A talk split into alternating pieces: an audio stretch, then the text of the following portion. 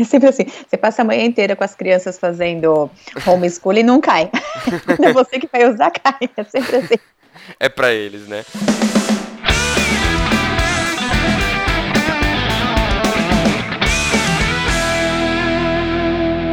E aí, estudantes, tudo bem com vocês? Eu espero que sim, espero que vocês estejam muito bem, mesmo em meio à pandemia.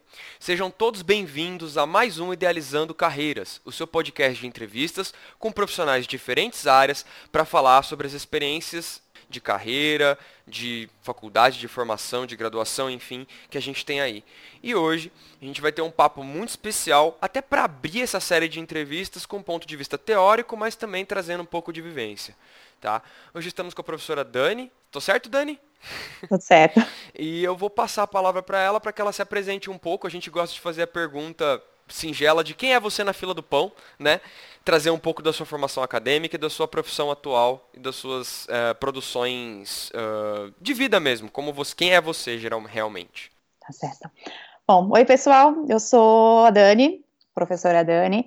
É, eu sou pedagoga de formação, fiz depois uma especialização em psicopedagogia e fui descobrindo que eu adorava estudar e aí emendei um estudo atrás do outro, né? Comecei com o mestrado, aí fui para o doutorado, fiz um pós-doutorado e hoje meu trabalho é estudar. É, a minha formação, ela é da, da Unicamp, né? Me formei na Unicamp, pós-doutorado eu fiz numa outra universidade privada na cidade de São Paulo. E atualmente eu, eu trabalho como pesquisadora na área educacional, né, associada a um centro de estudos, o TSC Centro de Estudos. Né? Legal. Uh, e é bem legal estar aqui falando com vocês sobre isso hoje. Bacana. Bom, então a gente tem aí uma pessoa que é da área da educação e que pode trazer para a gente uma série de princípios, principalmente na questão do que significa estudar e do que significa escolher essa carreira. Mas, como a gente vai fazer ao longo de todas as entrevistas, a gente precisa começar conhecendo um pouco quem é a Dani, né? A Daniela Guerreiro Casanova, é isso? Isso, isso. é... Bom, Dani, que tipo de, de estudante você considera que você era, né? Quando você era aluna, quando você olha para trás hoje, que tipo de estudante você acha que você era? Mais quieta, mais atenta, mais conversativa? Não, conversativa não, né? Mais falante, né? Mais participativa e tudo mais. Não, eu era daquelas super quieta. Eu pagava para não falar na sala de aula, sabe? eu era aquela que assim, era eh, eh, eu era uma boa aluna, né? Assim, eu era eu era esforçada, eu era dedicada, mas eu era aquela que assim, se o professor pedia para eu falar, eu ai, sentia queimar todo o estômago, sabe? Aquela situação assim, era, era um perfil da aluna quieta, tímida, de certa forma, né? Então, essa parte de, de levantar a mão e falar era um horror para mim. Tinha uma professora minha que adorava fazer isso, minha professora de literatura. Daniela, você lembra disso? Eu, ai. Eu lembrava, mas não, não me sentia muito confortável em, em, compartilhar com as pessoas. Eu era uma, uma pessoa bem tímida, hoje eu gosto de falar, né? Mas assim, naquela época eu não gostava de falar muito, não. É, e, mas assim, uma parte que eu considero boa é, é, que eu era, eu tinha que aproveitar muito a aula, eu não tinha tempo para estudar, para fazer as coisas depois da aula, né? Então, na minha época, ensino médio era, era não era assim, hoje em dia algumas escolas têm uma carga mais estendida, né? Algumas escolas ficam, tem ensino médio de manhã, com aulas à tarde. Na minha época, não. É, pelo menos a escola que eu estudava, o ensino médio era, era de manhã, pronto, acabou. E claro, tinha várias coisas para serem feitas em casa e tudo mais. Eu não tinha esse tempo, eu, eu, eu era bailarina, então eu saía da escola, é, eu saía da escola e ia para a escola de balé, e eu ficava assim, passava tarde e noite lá, então eu não tinha tempo para estudar. Eu precisava me organizar. É, e, acho que isso foi algo que eu fui naturalmente aprendendo a organizar meus estudos. Então eu aproveitava muito tempo de aula, aquela coisa de realmente prestar atenção, fazer anotação, tentar fazer o máximo possível ali, porque muitas vezes eu estudava para uma prova sentada na escada da escola de balé, porque Nossa. era um, eu, é, eu tinha assim, sei lá, meia hora, 40 minutos ali de intervalo onde eu conseguia estudar para uma prova. Então, você dava um jeito ali e fazia, né, isso. É, eu, basicamente era isso. Acho que o, o, mais, o que me chama mais atenção como, como minha postura de aluna era isso. Uma questão assim, é, eu, eu é, usar bem o tempo. Eu acho que é o que mais me marcou e que de alguma forma eu uso até hoje isso. Usar bem o tempo para estudar é, e fazer com que isso valesse a pena depois, né? É muito interessante seu, seu comentário, Dani, porque eu fui um aluno meio que parecido, mas diferente em outro aspecto, porque eu só fui aprender a valorizar o estudo mais tarde.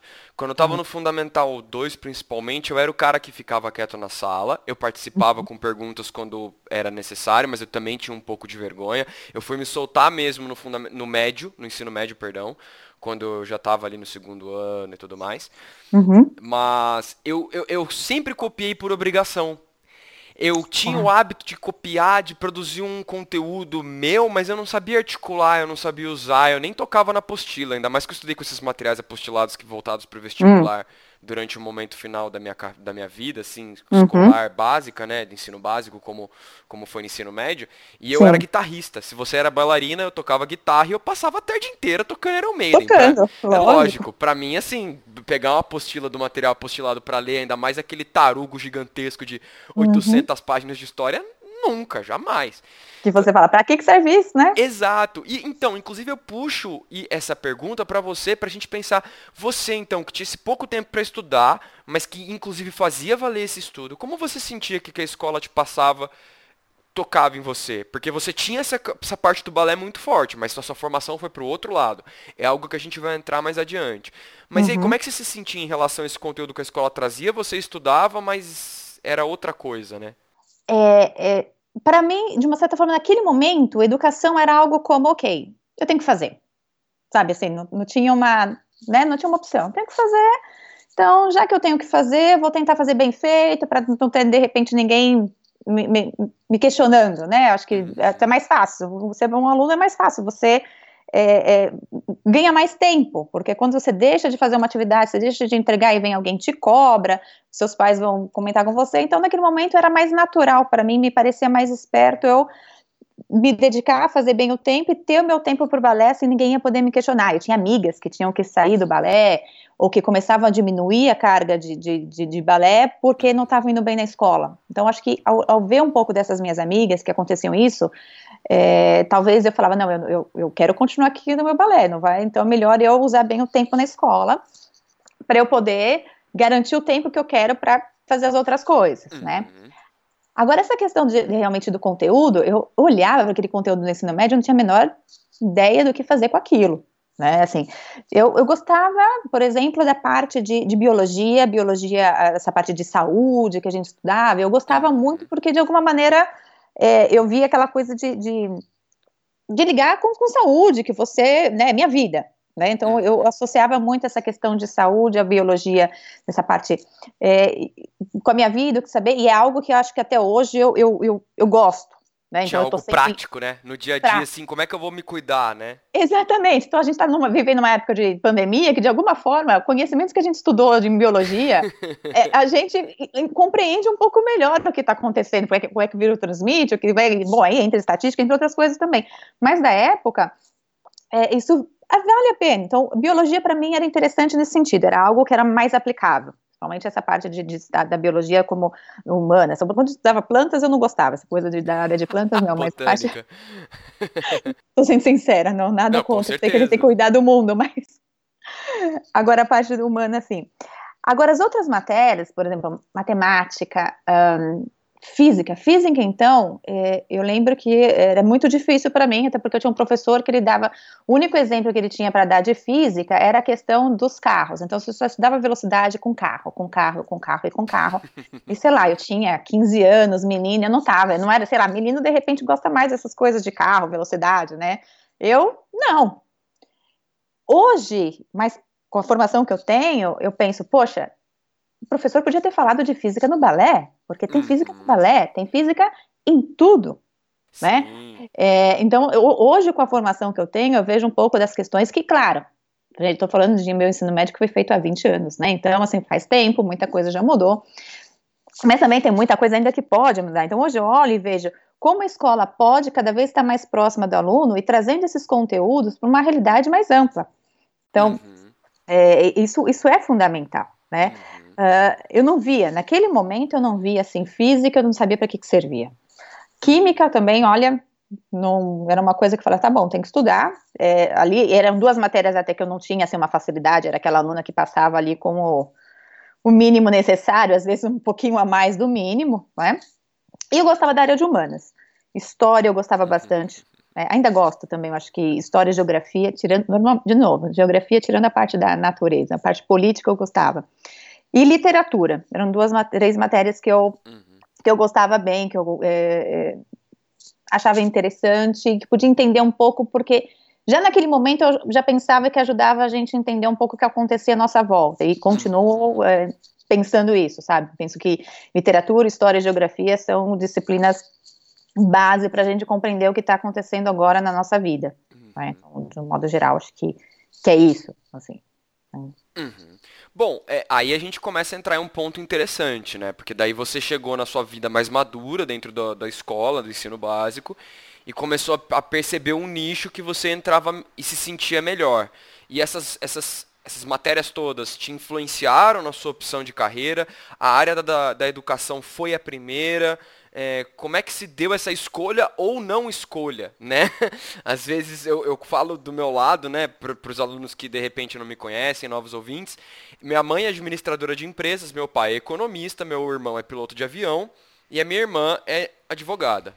Tudo bem, meu irmão brigou um pouco em casa, porque ele era um péssimo aluno, ele não gostava de estudar nada, mas assim, a vida dele foi em volta de aviões, né? Sempre foi brincava de modelo de avião, estudava coisas para avião. Ele tirou a brincadeira que a gente tem aqui em casa é que o meu irmão tirou a carteira de piloto antes da carteira de carro, tá. porque ele já tinha tudo estudado. Uhum. Então assim, minha mãe tentou fechar o cerco, mas não conseguiu. O meu irmão é o mais velho, a minha irmã é a do meio, eu sou o caçulinha, né? Eu sou o acidente inesperado do percurso. E quando eu falei para ela, com 12, 13 anos de idade, que o trabalho dela era um saco, porque ela perguntou para mim, ah, o que, que você pretende fazer, né? Eu já tava ali com 12, 13. Uhum. E eu falei para ela, ah, não sei, mãe. Ela, ah, o que, que você acha do trabalho do pai e da mamãe? Eu falei, olha, na época adolescente rebelde, ouvia rock, tocava guitarra. Não, o trabalho de vocês é um saco, eu quero fazer outra coisa, eu quero ser guitarrista do Ozzy, do Ozzy Osbourne. Né, era o que eu achava. Então eu tive que quebrar esse, esse, essa, essa parede. Como é que se deu isso com você e de que forma você acha que pode trazer isso pra gente aqui de, de um ponto legal e teórico também?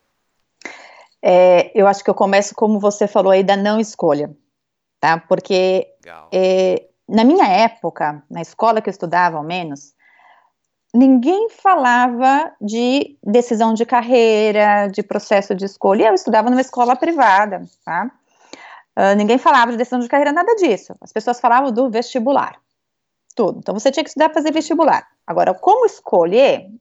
Na escola eu não tive apoio. Uhum. Posso ter, de repente, ter tido, assim, uma, um teste ou outro desses testes, assim, que o pessoal adora aplicar, né, mas que no final das contas é tão, parece teste de final de jornal, né, assim, o horóscopo de final de jornal, que não tem uma aplicabilidade bem restrita, né. É, e não tive um processo de decisão de carreira uh, consciente no sentido, ah, vamos pensar sobre isso, vamos pensar, vamos dedicar tempo a elaborar um projeto de vida. Eu não tive. A escola não deu isso. Na minha casa, de certa forma, também assim, planejado, não houve. Não havia aquela conversa onde o pai e a mãe, eh, vamos, vamos pensar um pouco sobre isso de uma maneira estruturada. Havia essa conversa assim, como de repente com a sua, o que, que você vai ser, né? O que, que você vai estudar? É, e eu, no primeiro ano do ensino médio, falava que ia estudar medicina. Nossa! É, era, era primeiro ano, eu vou estudar medicina nessa altura, todo mundo, ah, olha, legal, né? Meu pai ainda falava, é mesmo, tem que estudar bastante. Não, não tinha assim, não era um super apoio, mas também não era, não era nada contrário, né? E, e ficava assim, a conversa era essa: o que é que você vai estudar? Uhum. Isso eu considero mais uma pressão, uma pressão familiar, uma pressão da sociedade que está à tua volta, que fica ali perguntando o que é que você vai estudar, o que é que você vai ser quando crescer, né? Essa coisa que, que, que título você vai ter. E aí de você se não falar direito medicina ou, ou engenharia, né? Exatamente. Se não falo essas coisas aí, imagina. É, a, o mundo cai, a pressão, né? Isso cai. E, mas isso não é um processo de escolha, né? Isso não é um apoio, isso não é uma reflexão que a família possa dar com você também, ou que a escola possa dar. Então eu não tinha uma conversa do, olha, vamos ver o que é que seja. Então era uma coisa meio assim, minha mãe professora, tá? Então estou adiantando um pouco isso, minha mãe professora. Meu pai, ele é técnico em telecomunicações, na época ele trabalhava em técnico, com, com, é, técnico de telecomunicações, mas tinha uma formação superior em contabilidade. E era interessante um pouco até esse formato dele, onde ele falava, olha, eu não cursei a engenharia, porque o técnico que eu fiz na época foi muito bom, com a contabilidade eu ampliei um pouco minha área mais mas de entender um pouco mais as empresas, tudo, e ele fez carreira em, em empresas multinacionais e tudo mais, que fazia, tinha um sentido, embora não me chamasse atenção para nada, né? Uhum. Bom, e primeiro ano era medicina, segundo ano eu mudei para fisioterapia, mas que ainda me, faz, me parecia um pouco saúde, de alguma forma, um pouco mais relacionado ao balé, né, de uma certa é. forma corpo, alguma coisa, acho que eu estava puxando um pouco para aí. Cheguei no terceiro ensino médio, falei, não vou fazer nada. e não fiz, não fiz. Então, foi uma não escolha. Eu, de fato, terminei o ensino médio sem prestar um vestibular. Você pode imaginar como que o mundo caiu na minha casa, Nossa, né? Nossa, muito, muito porque também primeira filha, mais velha, sempre fui uma boa aluna, o que que seja, mas não, não quero, não vou fazer. Uhum. E tentaram, argumentaram, e deram exemplos e tudo isso, e eu tinha argumentação meio para tudo, e falei, não, não vou fazer nesse momento. A minha, digamos assim, a minha defesa, ou a meu favor, tinha o fato que eu tinha começado a trabalhar com o balé. Uh, então isso, por um lado, me ajudou a dizer, ó, não vou fazer faculdade, né, não vou estudar agora, estou trabalhando, por outro lado, a gente pode dizer que de repente atrapalhou, dependendo de como a gente olhar, né? Uhum. Mas foi interessante. Eu acho que eu não faria diferente.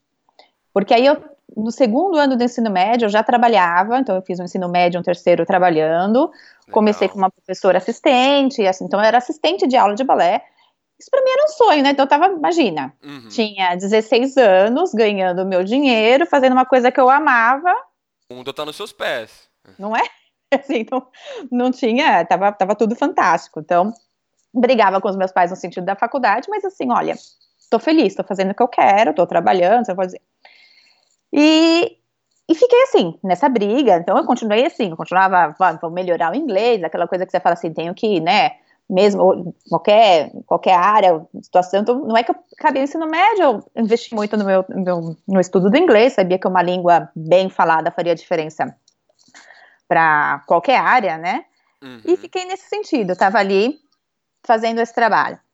Agora, é, meio que do acaso, a gente pode dizer, eu aconteceu um, um no balé eu estava bem, trabalhava, dançava, fazia tudo, que teve um dia em que as coisas não saíram como, como eu planejava num palco, né? É, foi uma derrota num palco onde parece que me abriu, sabe, assim, falei, não, peraí, eu tenho que também ampliar um pouco o leque.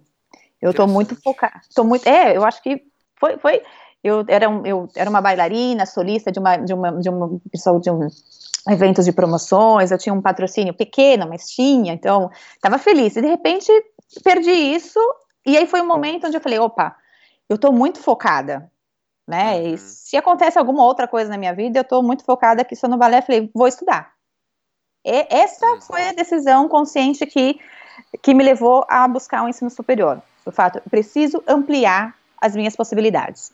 Legal, interessante. E, é, é, foi, foi consciente nesse sentido. Foi o seu processo, né? No foi o meu tempo. processo, meu tempo, exatamente. Preciso ampliar minhas possibilidades, não posso ficar aqui apostando todas as fichas apenas nisso. Embora, naquele momento, eu não tinha a menor ide é, ideia de deixar a carreira de professora de balé uhum. naquele momento. Eu, inclusive, estava participando de um, de, um, de um curso que é como se fosse uma faculdade também, um curso à distância, feito com um país, é, feito em Londres, é, que era bem interessante, era uma, mas de professora de balé. Então eu estava ali focada. Eu falei, uhum. não, vou, vou Mesma ampliar. Área. Mesma área, exatamente. Eu falei, não, eu preciso ampliar. E aí foi meia prática. Minha decisão foi prática. Eu estava assim nesse processo ainda sem falar com ninguém, sem falar com família.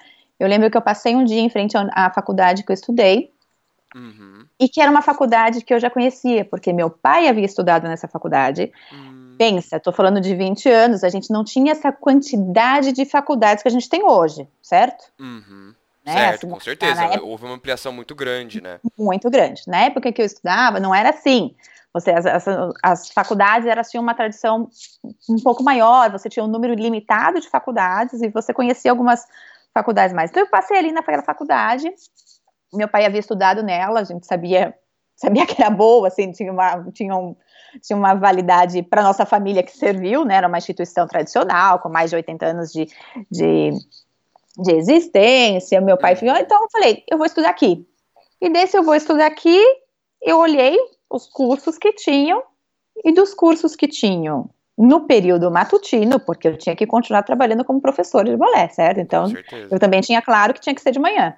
Eu escolhi pedagogia. Legal. Na hora me fez sentido. Eu falei, olha, sou professora de balé, vou fazer pedagogia. Ao mesmo tempo, a pedagogia me amplia a área, mas também me ajuda como professora de balé. Uhum. Porque, de alguma maneira, eu vou também aprender como lidar melhor com os alunos, com, com uma estrutura de escola e tudo mais, me fez sentido. Você pensa que minha família ficou feliz? não sei, acho que não. Talvez sua mãe não muito.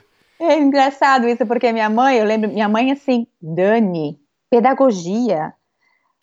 Você vê o quanto eu trabalho e o quanto eu ganho. Essa frase eu lembro muito. A gente estava assim, sentado na, na, cozinha, sabe? Aquela conversa mãe dos pais, assim, na cozinha. Sei, sei, sei. Depois é, ou antes do almoço? Ai, não lembro tanto detalhe. Eu acho que depois, mas eu nem estava na mesa, isso eu não lembro.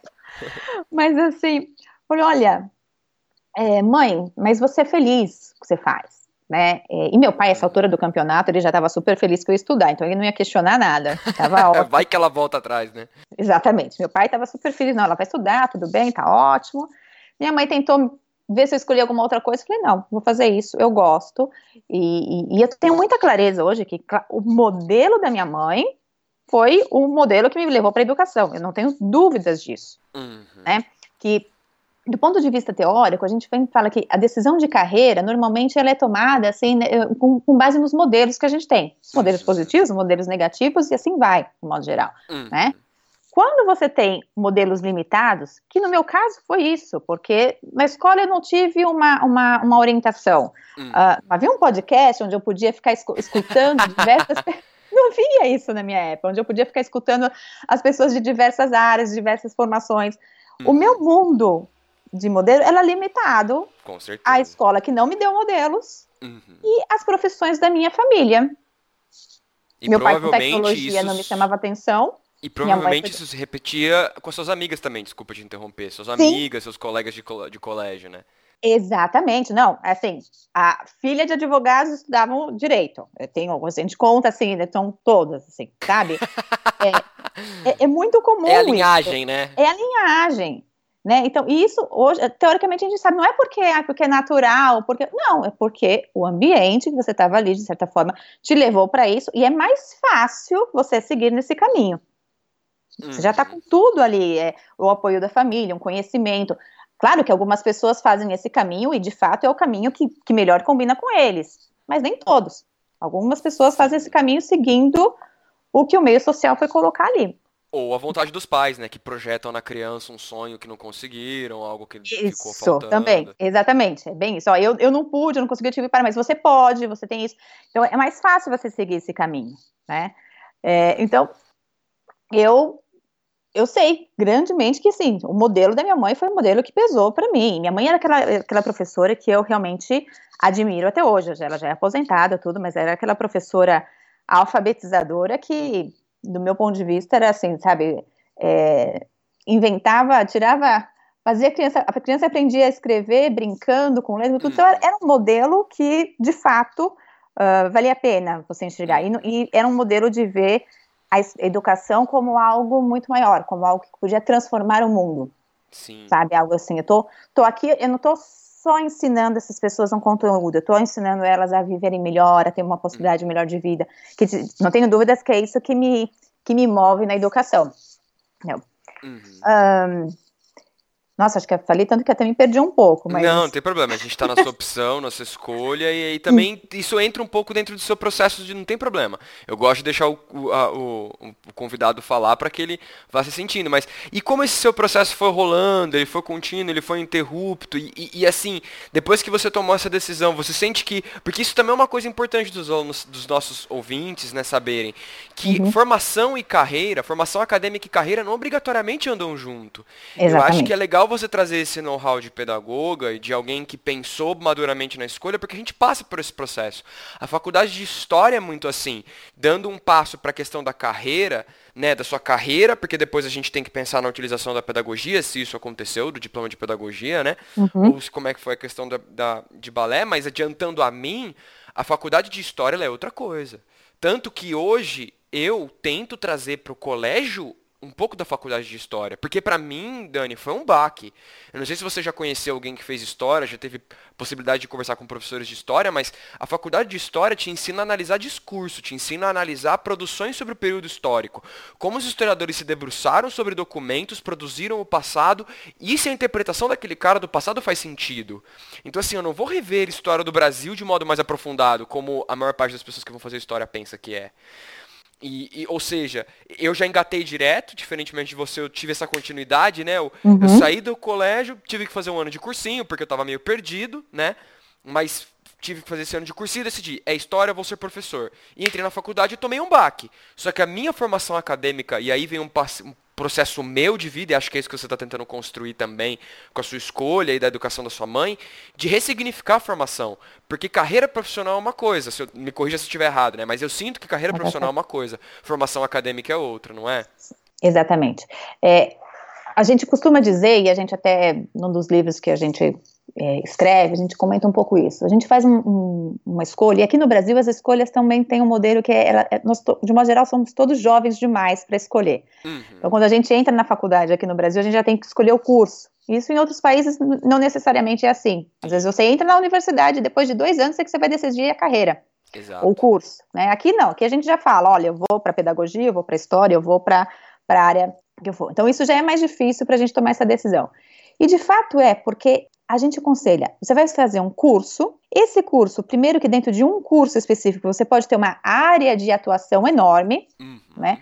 Como é o caso na pedagogia, a maior parte das pessoas pensa em pedagogia como uma professora, né, uhum. né, professora de, de, de, educação infantil ou dos anos iniciais, mas a pedagogia ela é uma carreira que ela é ampla também, você pode, uhum. a maior foco dela é a educação, você tem as partes de gestão da educação, você pode trabalhar em recursos humanos em empresas, você tem eh, pedagogia em, em hospitalar, você tem uma área de atuação também que ganha maior, bem mais ampla. Isso é área de ocupação e de repente a cadeira você vai, a carreira você vai se construindo, porque de fato é cada vez mais as carreiras estão se transformando. Eu estava lendo agora em janeiro uma pesquisa da, da OECD que dizem que hoje em dia as profissões que os jovens dizem que querem, em pesquisa, talvez daqui a 10 anos não existam mais. Uhum. Né? Então, é, é, essa questão de, de pensar em carreira como algo que é flexível, transitório e que o mais importante eu aprender desde a escola, mas durante o ensino superior também, é como aprender, uhum. para poder me, me, me, colocar no novo mercado de trabalho, no novo cenário, numa nova atuação profissional, é hoje, sem dúvida, a habilidade uh, mais importante que alguém pode desenvolver. E é o choque que a nossa sociedade está vivendo, porque os nossos pais, né? Eu tenho 27 anos, os meus pais foram formados nessa estrutura rígida. Meu, sabe aquela estrutura de eu entrei na empresa, eu visto a camisa dela, eu só tiro a camisa dela para entrar no caixão? Sim, exatamente. É bizarro. É. Eu, já, eu já com 27 anos passei por cinco escolas. É. Seja como plantonista, seja como professor. Você, eu é. imagino que também tenha tido N experiências, diferentemente dos seus pais, que provavelmente seu pai trabalhou numa empresa de telecomunicações, ele deve ter ficado até o fim da vida dele. Se trocou, foi no máximo duas vezes, correto? É, é bem por aí. Meu pai, meu pai tinha uma coisa assim, ele, ele, ficava, ele me falava assim que uma carreira tem que ter mais ou menos 7, 8 anos dentro de uma empresa, porque depois você chega no topo naquela empresa e não cresce mais, você tem que mudar de empresa. Era a visão só, dele. seu pai era muito acima, muito à frente. Era a visão dele, assim, e fazia sentido isso tudo. Minha mãe, ao contrário, minha mãe fez carreira na escola pública, né, a vida inteira fez carreira, apresentou, foi professora, coordenadora, diretora, aposentou. Eu, você vê, já tive bem essa carreira balanceada, então, porque eu comecei como professora de balé, terminei a pedagogia e eu continuei como professora de balé. Sabe, era uma Uau. coisa assim, quando eu terminei a pedagogia, eu continuei ali como professora de balé e comecei a procurar, mas eu não necessariamente queria deixar de dar aula de balé para ser professora em escola, isso não, não, não me atraía. Hum. Deixar de ensinar plié, batmantangi para ensinar uma criança a escrever, naquele momento falei, não, não é isso que eu quero. Uh, mas comecei a procurar. E dentro, entendendo que a, que a pedagogia tinha essa amplitude de possibilidades de, de atuações, eu consegui, passei num processo, vi, assim, naquela época era jornal, né? Vi um anúncio no jornal para uma ONG pequena Uau. que trabalhava com prevenção às drogas. Caraca. Procurando uma pedagoga. Eu falei, ah, é para aí que eu vou. Quer dizer, não é para aí que eu vou fazer o currículo, né? E fui, fiz a entrevista. É, não fui chamada logo de imediato, passaram uns dois, três meses mais ou menos, não lembro certo, e depois me ligaram chamando, e eu fui trabalhar nessa ONG. E, e aí foi bem legal, porque eu, o que eu fiz também, algumas, em alguns momentos eu tinha algumas possibilidades, assim, eu dei uma diminuída na carga horária do balé, a ONG não tinha esse mercado de trabalho formal, que hoje em dia está caindo cada vez mais isso, né? Mas ainda na minha geração, as pessoas ainda é, esperavam um pouco essa coisa do, do contrato assinado, CLT, né? Carteira, né, CLT, exatamente. Um isso, eu, eu, exatamente, um futuro, né? Eu não tinha isso, né? Assim, como professora de balé, eu até tinha um contrato lá CLT, bem básico, Uh, quando eu fui para a ONG, falou: não, assim, a gente não tem, vai ser um trabalho informal. Eu falei: é, ok, não tem problema. Eu já naquele momento, para ser sincero, eu já tinha feito lá no, no banco um plano pensando no meu futuro, mas de uma maneira mais privada, sabe? Assim, vou, vou deixar na mão do governo que eu não sei o que, que isso vai dar. É, é e... no Brasil essa é uma escolha bastante prudente. Eu entendo. É, eu, eu te entendo. Então, assim, fui para a ONG, dentro de uma estrutura de trabalho bem informal, Uh, mas que era muito legal. Um, era um grupo pequeno de pessoas. Quando eu tenho, eles tinham um trabalho, era um trabalho pedagógico, que era um trabalho que vinha de outro país. Eles aqui, eles treinavam as pessoas para fazerem um, um, trabalho de prevenção nas escolas. Eu trabalhei com essa estrutura aproximadamente, sei lá, um ano, alguma coisa assim, até que nós resolvemos uh, desenvolver um trabalho nacional, escrever um livro sobre a prevenção que fosse tivesse mais a cara do Brasil, que tivesse mais a, a nossa cultura colocada nisso. E, e, aí eu escrevi esse livro, eu fiz o programa para eles na, na, na, ONG, então era um, bem legal, assim, porque você fazer um programa onde você traz todos os conceitos teóricos no, no, focado na, no aspecto positivo, que né? Assim, não é prevenção, não vamos pensar. Ai, não, não. Prevenção, o que, que, é? Prevenção é você trabalhar a autoestima, você trabalhar o conhecimento, é você fortalecer a pessoa a... para resistir às pressões. Não é a Eliana cantando todos os dedos, né? Nos não, anos 90. Não, não é, não. É bem isso, não. É, é, você fortalecer a pessoa, a pessoa saber, tipo, é dizer, não, obrigada, não quero, você quer tudo bem, mas eu tô, tô bem aqui do jeito que eu tô. É, é fortalecer a pessoa, sabe? É trabalhar a autoestima, é fortale trabalhar para ela lidar com a pressão. É isso. Então a gente fez esse projeto, uh, o projeto foi bem legal, tudo, e eu fiquei na ONG, ah, dois, três anos, alguma coisa assim, até que a ONG começou a ter uh, problemas financeiros. E hum. nesse meio tempo, eu também tinha começado a fazer uma especialização em psicopedagogia. Legal. Acho que a coisa do estudo já estava ali um pouco encarnada ali no meio, né? Então eu falei, ah, vou fazer psicopedagogia. Terminei a psicopedagogia, a ONG começou a ficar debilitada, você falou, ó, a gente vai ter que reduzir carga horária, reduzir trabalho, é, salário. Falei, não, tudo bem, reduzir, e comecei a procurar como atuação em psicopedagogia, e o colégio que eu havia feito o estágio de psicopedagoga me, uhum. me convidou a trabalhar lá. Legal, olha só. E, as, e as coisas foram, então você vê, já é uma terceira atuação, né? Opa. E isso eu tava com 20, 24, sei lá, por aí, eu tava nessa área, Novinha. já tava numa terceira Uhum. Uma terceira atuação uh, de uma possibilidade de carreira. Eu comecei a trabalhar como psicopedagoga e era, eu amava. Esse trabalho era bem legal. Que legal. É, era difícil, o, o, meu foco maior lá era fazer a inclusão. Era um colégio normal, ah. né? Normal, né? Olha que, que pedagogicamente equivocado. Correto. Né? Assim, era um colégio como qualquer outro, mas que estava fazendo inclusão Padrão, exatamente, padrão. Era um colégio padrão, onde estava preocupado em fazer uma inclusão hum. de estudantes bem feitas. Hum. Ele queria dar uma, uma condição para os estudantes que necessitavam de inclusão adequada. Não era um colégio que, que ia receber o aluno e deixar ele de uma qualquer maneira só para garantir que a lei fosse executada, entendeu? Uhum. Então, o meu trabalho foi dar conta disso, foi dar conta de trabalhar com o professor, trabalhar com a família, trabalhar com esse aluno para que ele se incluísse no colégio e pudesse uhum. se desenvolver. Legal. Não era mudar ele, era trabalhar todos, para que todos pudessem ajudar esse aluno a se desenvolver. Estou falando de dislexia, estou falando de hiperatividade, estou falando de síndrome de Down, estou falando de, de questões assim que diversas e que era positivo para todo mundo. Era positivo para os alunos que não tinham nenhuma dificuldade, era positivo para esses alunos que chegavam lá tristes. Era muito comum a gente receber alunos que vinham um, transferidos de outra escola e você via naquela criança a tristeza estampada na cara. Sim, até porque, e, e, essa é a parte triste, na verdade, né? Porque você fez esse trabalho e, e, a gente ainda enfrenta esse problema, né? Você fez, deve, não sei se você faz ainda ele, a gente ainda tem problemas de inclusão. Eu mesmo, como professor, me sinto na verdade, incompetente, assim. Eu, eu, eu, tento fazer o meu trabalho de inclusão da melhor forma que eu posso, mas eu, eu tenho dimensão de que eu não faço o melhor que eu poderia fazer. Mas, enfim, são N questões estruturais que também englobam. Mas é legal você ter colocado essa questão de uma escola que se importava com isso e você gostar disso, né? Porque é um desafio muito grande mesmo. É, é, é mas era transformador. Mas é bem isso que você falou, é estrutural. É estrutural porque a gente tinha sorte na época de ser um, um, colégio privado cujo proprietário era também um educador, ele era um doutor em educação, ele era alguém que tinha os ideais uh, educacionais acima de outras questões. É, vamos tá. colocar o português claro, na época que a educação ainda não era mercadoria, né? É, porque hoje virou. Exatamente isso, cara. Exatamente isso. É, então a gente, a gente buscava mesmo isso. Então eu tinha esse trabalho é, de, de, sentar com o professor, porque aí eu tinha uma formação para isso que o professor de história não tinha, o professor de geografia, todos esses professores não tinham essa formação, então a gente sentava, a gente fazia reunião onde a gente discutia caso a caso.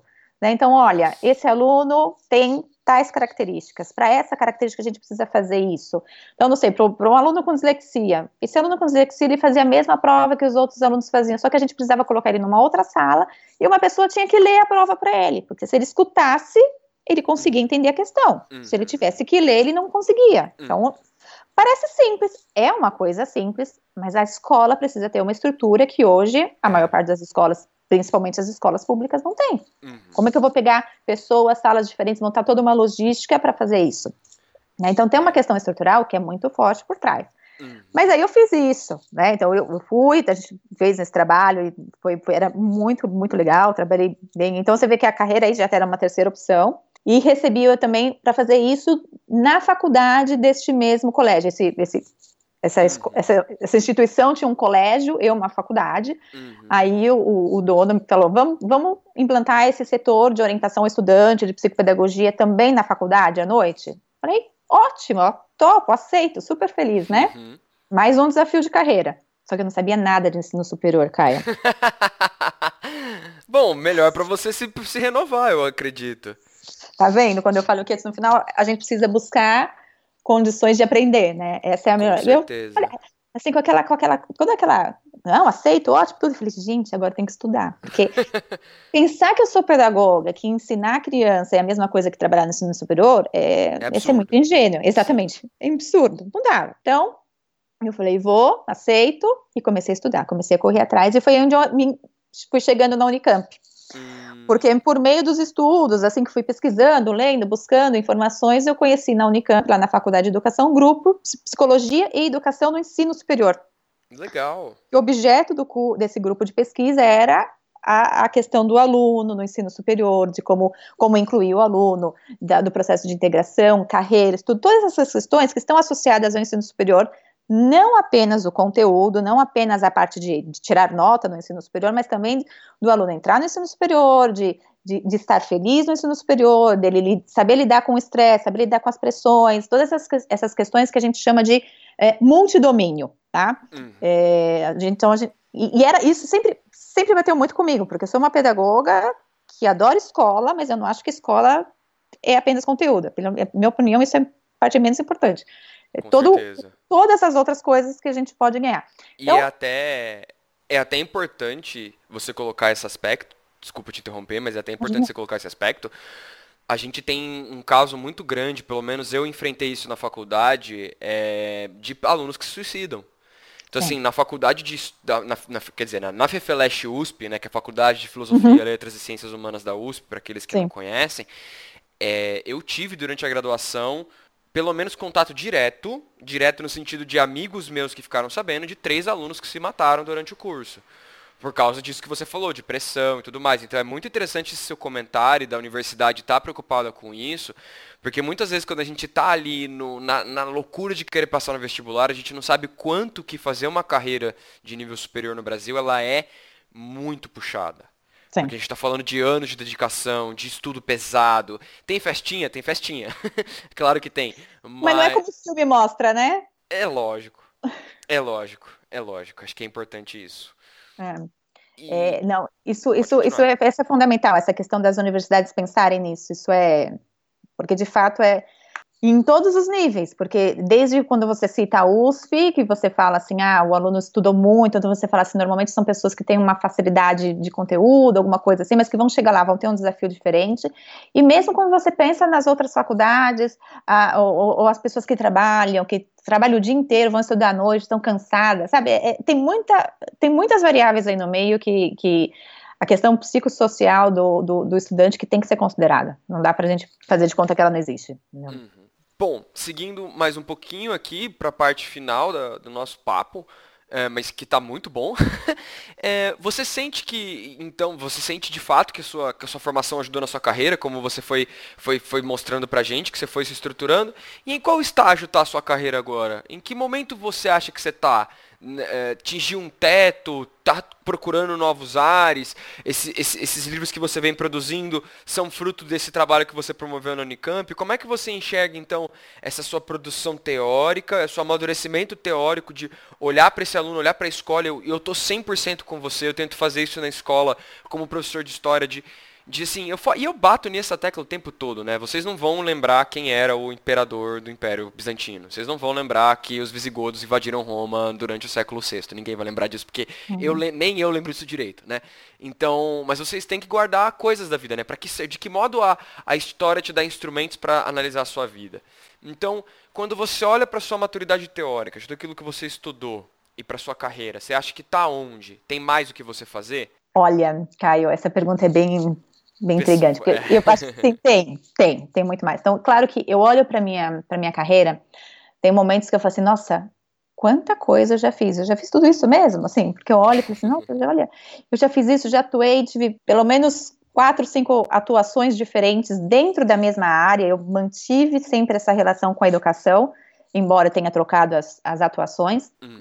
Uh, então, a minha formação, meu curso respondendo a sua pergunta, meu curso superior teve realmente uh, vínculo com a minha carreira, isso, isso eu mantive, mas passei por diversas linhas de atuação.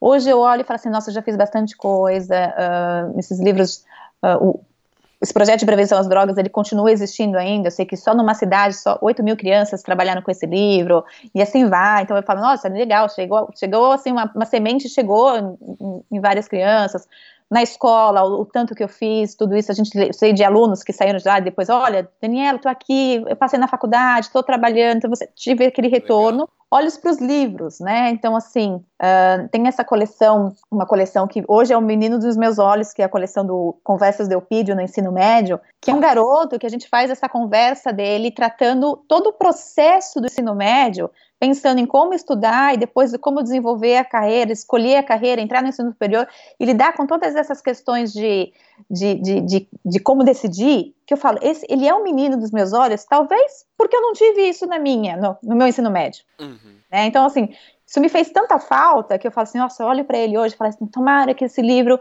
possa uh, ajudar muitas pessoas. É tipo aquela projeção que a gente tem com o nosso filho, né? Que a gente quer que ele vá para o caminho direito, correto. Isso, exatamente. Porque ele é um livro, assim, que ele foi feito de uma maneira bem lúdica, ele está divertido, está escrito de uma maneira fácil, ele não está nada, não é teórico, não é nada disso. É um livro para conversar com o estudante e, de repente, dar esse apoio que a gente não teve, que a gente sabe, uhum. na né, maior parte das escolas, isso ainda não existe. Não. É, então, assim, É, né, a gente está tá, tá mudando isso no médio, nova base, é, base nacional curricular, fala-se muito de projeto de vida, agora projeto a gente Maker. Isso, agora como isso vai chegar no, no, Brasil, nas escolas públicas, quando isso vai chegar a todo mundo, a gente não sabe. Então, esse menino, esse projeto do, do, do Eupídio é um livro que de fato é o menino dos meus olhos, eu fico feliz, quero que ele aconteça, vá. Tem os outros livros que a gente já escreveu, mas eu ainda acho que tem muita coisa que eu posso fazer. Então, hoje eu trabalho é, com formação de docente e mais necessariamente nesse momento em pesquisa e a partir da pesquisa o desenvolvimento de materiais, seja eles livros acadêmicos, arquivos acadêmicos, ou então também um livro um pouco mais pensando na prática docente, né? Uhum. Então, apesar de ter momentos onde eu falo assim, não, tô, tô, já consegui muita coisa, já realizei muita coisa, sou feliz com aquilo que, que, já, que já realizei, eu ainda quero mais, eu ainda acho que posso, posso transformar isso, uh, posso crescer mais, posso realizar pesquisas lá, mais interessantes, uh, mais amplas, ajudar mais pessoas por meio da pesquisa, que para mim a pesquisa é uh, ciência, pesquisa é, é, algo que não, não tem muito como a gente pensar em melhorar a sociedade se não for por meio da ciência, do conhecimento, da pesquisa, sabe? Uhum. Em todas as áreas. Sim, sim, é. Não, em todas as áreas, inclusive as áreas de pedagogia, né? Porque ao contrário do que o nosso ministro da Ciência, astronauta, acredita, né? Ele falou que pesquisar nas áreas de humanas não é importante, tem que pesquisar nas áreas que produzem realmente coisas. A gente vê que a pedagogia, como você falou, é necessária, até para que ele percebesse que nesses cursos que ele tanto exalta, tem muitos professores que não, não sabem passar o conhecimento, e aí tem aquele estigma de que um engenheiro que não pega bomba em cálculo 1 não é engenheiro, né? Um engenheiro Exatamente. que não, não, não, Um professor de engenharia que, que sabe dar muita aula ainda é estigmatizado. E você que estava na Unicamp deve ter tido muito contato com colegas, né? Gente que, que tinha professores das áreas de exatas e que existe um estigma muito forte. Sim. Muito pesado. E aí a pergunta final, antes de eu passar para os agradecimentos, para as considerações finais, caso você sinta que tem alguma coisa que a gente ainda não abordou. Como é que você enxerga o mercado para a sua área de atuação hoje? Então vamos supor, poxa, ouvi a entrevista com a Dani, ainda tem um monte de episódio que vai sair com educação física, com, com música, com gente de tudo quanto é área, mas eu quero ir para pedagogia. Gostei, a Dani vendeu o peixe dela. Como é que está o mercado para pedagogos hoje? Como é que você sente? Porque infelizmente, aí vem o contrapartida, né? Quando a gente transforma a educação em mercadoria apenas, prolifera os cursos de ensino superior, toda unisquina da vida, né? Eu, eu, eu, uhum. eu sou uhum. muito agressivo. Eu, eu tenho esse. Eu, infelizmente eu li o Marx. Eu, bom, eu tenho uma perspectiva centro-esquerda aqui de política, eu gosto de ser uhum. transparente com os ouvintes e com os meus entrevistados. Então, assim, eu sou agressivo nas palavras. Então, assim, qualquer unisquina da vida hoje tem curso de né, administração, TI, é, alguma engenharia bizarra e pedagogia. E não, aí, engenharia, assim, engenharia não, porque engenharia é caro o investimento. Eu tenho é. que colocar curso que seja barato. É, é então, isso, é curso de aplicação. Pedagogia e administração é barato. Eu só isso. pago o professor. Isso. Não precisa de laboratório, é verdade. Não precisa de é laboratório. Verdade. Exato. Enfim, e aí a gente tem uma quantidade infinita de, de pedagogos sendo mal formados. Uhum. E, mas esses pedagogos ainda que são mal formados têm o diploma e vão inflar o mercado. Mas vou deixar você que é do mercado falar para mim, como é que tá esse mercado? Como é que você sente? Olha, Caio, a sua pergunta me levava para uma discussão que podia ser um outro podcast, mas eu vou tentar sintetizar aqui. Sugere que a gente faz, não tem problema. Adoro polêmica, quero discussão. Então, assim, especificamente do mercado. Então, eu, ainda é, a carreira de pedagogo no Brasil é uma carreira que ela não é valorizada, né? Uhum. A, a maior atuação do pedagogo é como professor de educação infantil e de anos de ensino fundamental. Essa é a maior área que tem, tem, tem, tem oportunidade de trabalho, seja em escolas privadas, seja em escolas públicas, mas que na maior parte delas a gente não vai ter um reconhecimento ou um salário adequado com o que a gente imaginava que seria uh, compatível com uma carreira tão importante né, para a formação da população. Quando a gente compara com outros países, uh, a questão do, da, da formação, quando a gente pega países que são top, topos de, de educação mundial, eles, eles, têm professores que são bem formados e que têm um bom uh, pagamento. Uhum. Né? Uh, então, no Brasil, a gente tem, começa com esse problema da desvalorização de carreira, que uhum. acaba atraindo uh, pessoas que não necessariamente querem atuar como professor, mas que, justamente como você disse, conseguem pagar uma faculdade barata e aí acabam virando professores. Uhum. Né? Do ponto de vista, então, para voltar à pergunta, mercado é isso. Acho que a maior atuação está na área de docência. Uhum. Uh, existem outras possibilidades, como ONGs, é, que, fundações que têm ampliado. Isso é uma coisa que eu vejo como positivo. Existe um aumento da sociedade civil pensando uh, em investir em educação. E aí tem ampliado um pouco o trabalho para os pedagogos, de um modo geral. Né? Mas ainda é incipiente. Então, ele vai, ele vai pegar aquele pedagogo que de repente então já fala pelo menos um outro idioma, pelo menos o um inglês, não. Aliás, o idioma acho que ele é fundamental para qualquer carreira hoje em dia, né? Mas assim, uh, ele vai, as fundações elas vão, vão é, selecionar um pouco mais. Não tem, não tem muita oportunidade de trabalho nesse campo, né? Uhum. Mas existe a pedagogia hospitalar que está começando também a ganhar uma forcinha, né? Mas a maior atuação de modo geral, seriam as mesmas escolas.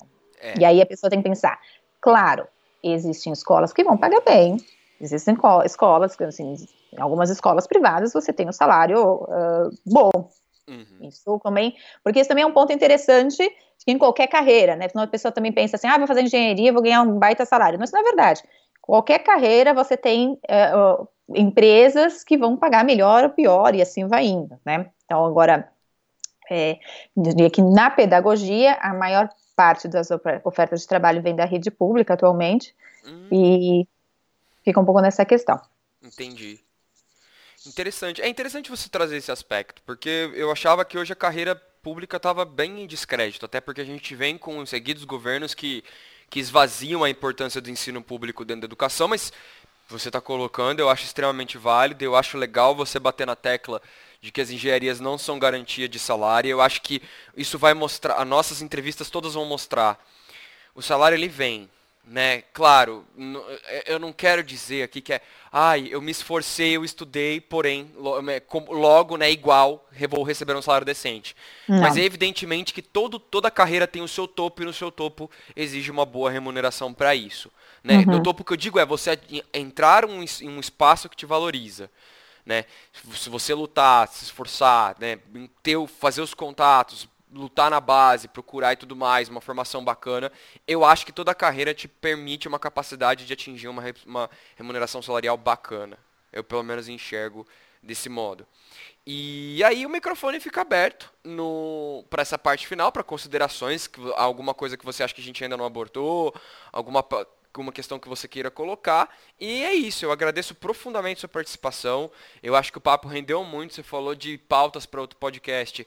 Como eu sou o dono disso aqui, apesar de eu ter um, de eu ter um, um, um chefe, eu sou o dono disso aqui. Então eu, eu escolho pauta, eu crio pauta, falo com, com, com potenciais entrevistadores e tá aberto o microfone para a gente poder pensar em uma outra, em uma outra, em um, um outro assunto.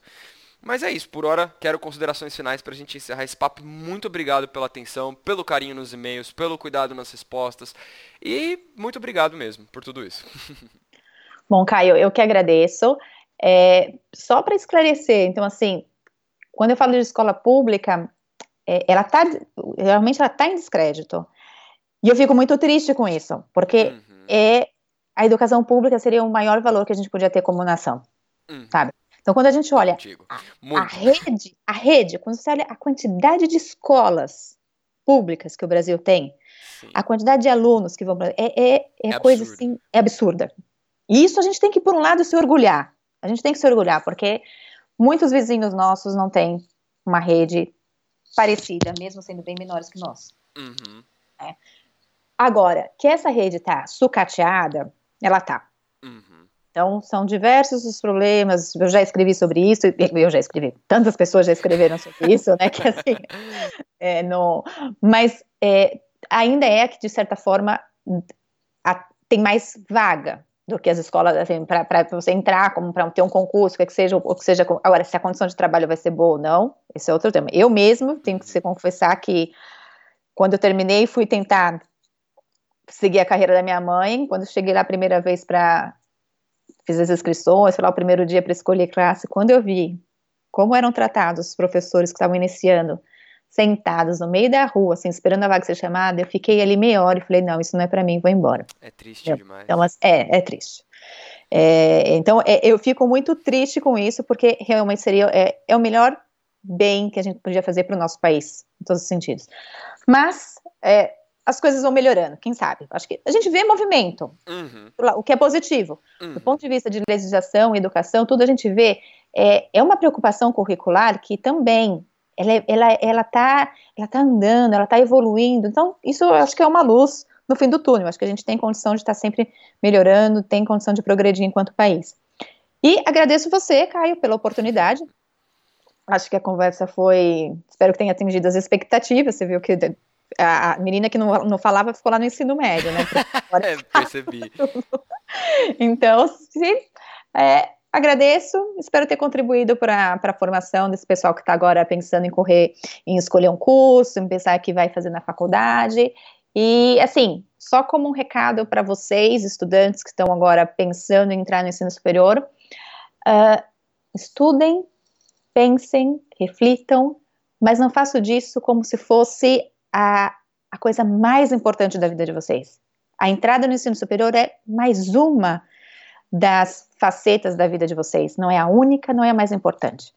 Né? E nem será uh, a última, né? Também. E nem será a última, disse, claro, exatamente. É, é, é um caminho natural. Então, não dê um peso maior do que seja. Invistam tempo, planejem, pensem, debatam com os amigos e tomem a melhor consciência para vocês no momento atual de vida. Porque daqui cinco anos muita coisa pode mudar e vocês mesmos olhar para trás e falar assim, não quero mais nada disso, vou mudar, vou fazer outra coisa. E acho que assim é a vida, né? O, o rio nunca para. Com Bom? certeza. Perfeito. Obrigado, Caio. Obrigado eu. Então, gente, ficamos aqui e até uma próxima.